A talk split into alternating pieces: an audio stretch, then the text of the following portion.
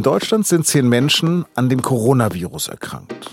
Das ist zumindest der Stand am Montagnachmittag.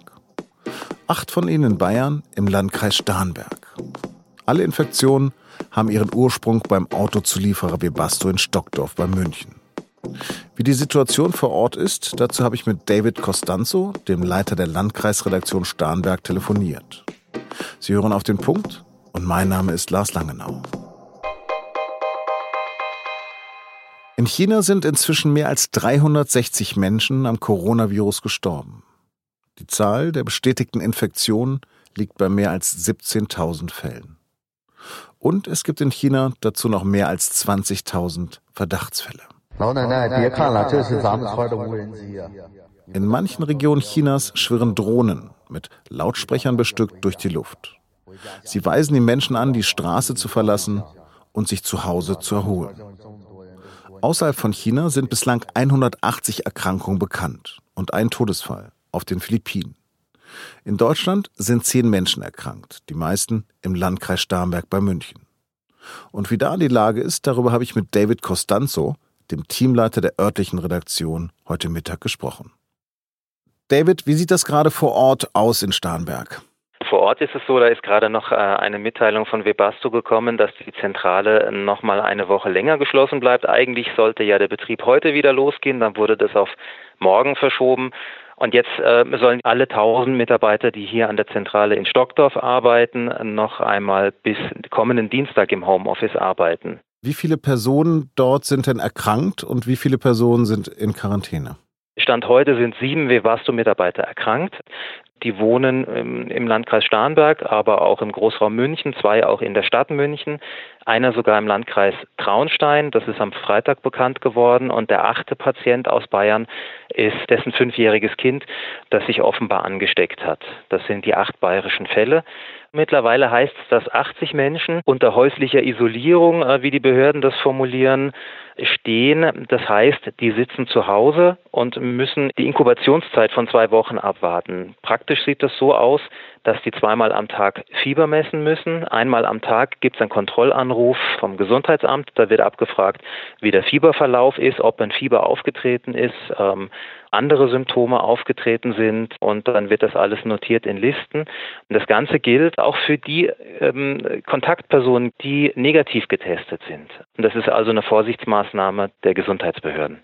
Und alle hatten Kontakt zu dieser Frau, die bei Webasto gearbeitet hatte und Besuch von ihren Eltern hatte aus Wuhan. Genau, das ging alles vor zwei Wochen los. Ähm, die Kollegin aus China war da zu mehreren Workshops über drei Tage. Da waren eine ganze Reihe offenbar von Webasto-Mitarbeitern dort, die direkten Kontakt hatten.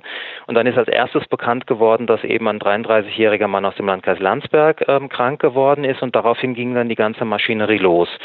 Sobald die ersten Fälle bekannt geworden sind, ist das Gesundheitsamt ähm, tätig geworden.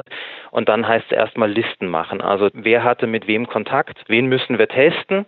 Und dann ist eben die Zahl der Kontaktpersonen immer weiter gestiegen, wobei eben aber die meisten negativ getestet worden sind. Also 141 sind Stand heute negativ getestet worden. Können denn diese Menschen gegen ihren Willen festgehalten werden in Stockdorf?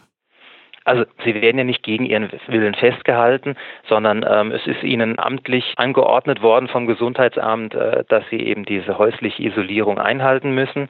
Groß kontrollieren kann man das natürlich nicht. Also da sagt das Gesundheitsministerium auch, da appellieren wir an die Vernunft der Betroffenen, das auch wirklich einzuhalten, durchgehend einzuhalten.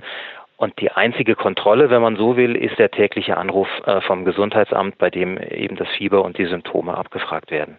Wie schützen sich denn die Leute vor Ort in Starnberg und Umgebung?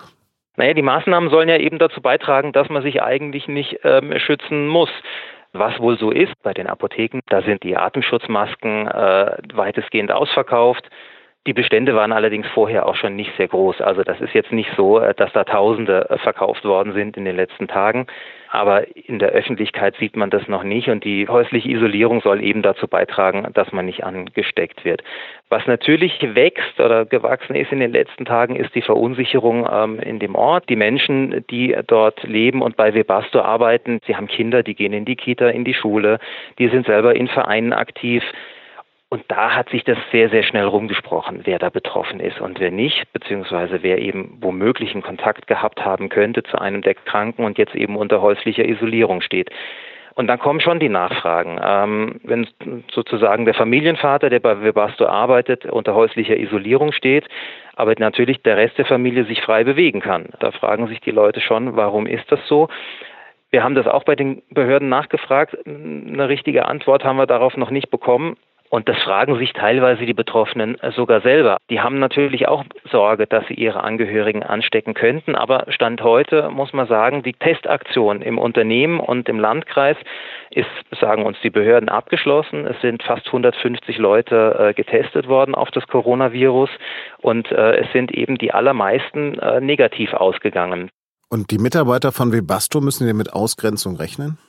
Also da gibt es offenbar Szenen, ähm, dass Kinder in Kindergärten auch schon nicht angenommen worden sind von Webasto-Mitarbeitern oder auch sogar eben die Ehepartner vom Chef wieder heimgeschickt worden sind, weil ja der Mann bei Webasto arbeitet. Der krasseste Fall ist, äh, dass offenbar in einer Autowerkstatt, so berichtet das eben Webasto, das Auto von einem Webasto-Mitarbeiter nicht zur Reparatur angenommen worden ist, ähm, eben aus Sorge.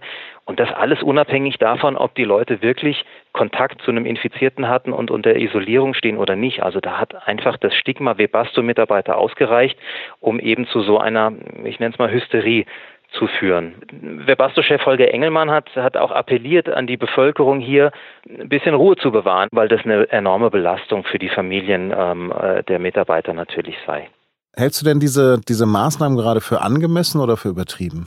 Also ich bin jetzt kein Fachmann für Infektiologie oder, oder für Medizin. Allerdings ist es ja so, dass uns die Mediziner sagen, dass noch nicht allzu viel bekannt ist über diese Krankheit, allzu viel, nicht allzu viel bekannt ist über den Verlauf, ähm, auch nicht allzu viel bekannt über die Verbreitung. Und insofern kann ich die Maßnahmen schon ähm, nachvollziehen. Webasto selber hat ja jetzt die Firmenzentrale für insgesamt zwei Wochen geschlossen, wenn erst kommende Woche der Betrieb wieder weitergeht. Insofern zeigt sich ja auch das Unternehmen selber sehr vorsichtig. Und die Betroffenen, ähm, die jetzt sich zu Hause aufhalten müssen, die sind dann zwei Wochen ähm, zu Hause und dann geht hoffentlich für sie das Leben normal weiter. Sie sind ja auch alle negativ getestet. Vielen Dank für diese Einblicke. Sehr gerne. Und jetzt noch Nachrichten.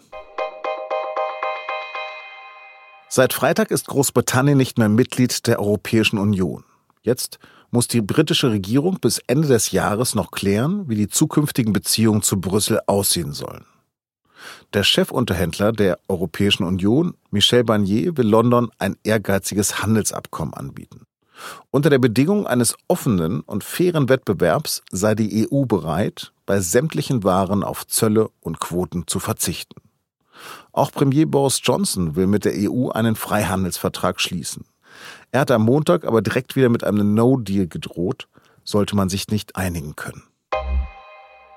Fünf türkische Soldaten sind bei einem Angriff syrischer Regierungstruppen im Nordwesten Syriens getötet worden. Als Reaktion startete die türkische Armee einen Gegenangriff in der Provinz Idlib. Bei dem sollen mehrere syrische Soldaten ums Leben gekommen sein. In Idlib sind nach Angaben der Vereinten Nationen seit Anfang Dezember fast 390.000 Menschen auf der Flucht.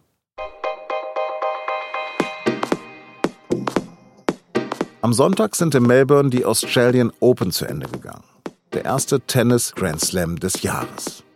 Der Deutsche Alexander Zverev ist so weit gekommen wie nie zuvor. Wegen der australischen Waldbrände ging es aber nicht nur um das sportliche Ereignis. Mehr dazu hören Sie in der neuen Folge und nun zum Sport. Das war auf den Punkt. Redaktionsschluss war 16 Uhr. Danke fürs Zuhören und bleiben Sie uns gewogen.